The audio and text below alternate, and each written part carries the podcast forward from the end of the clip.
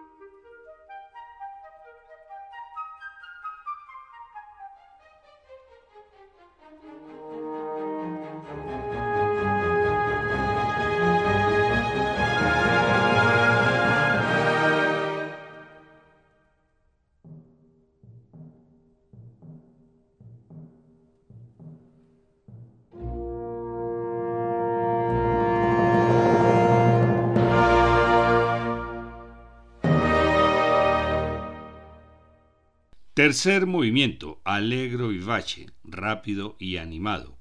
Cuarto movimiento, alegro manontropo, rápido pero no tanto.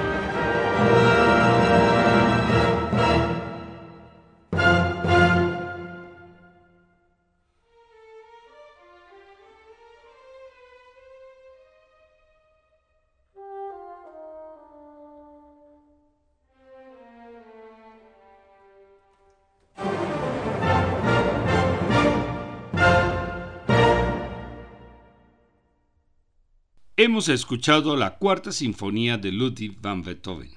Continuaremos escuchando el concierto para piano número 3 de Beethoven con la Orquesta Filarmónica de Berlín dirigida por Leonard Bernstein y el solista Christian Zimmermann. En el próximo programa terminaremos las sinfonías de Beethoven con la novena sinfonía o sinfonía coral, la primera vez que se incluían voces en una sinfonía. Todos estos programas están grabados en la página descubriendolamusica.co para que las puedan escuchar cuando quieran. Agradecemos su audiencia, buenas noches y felices sueños.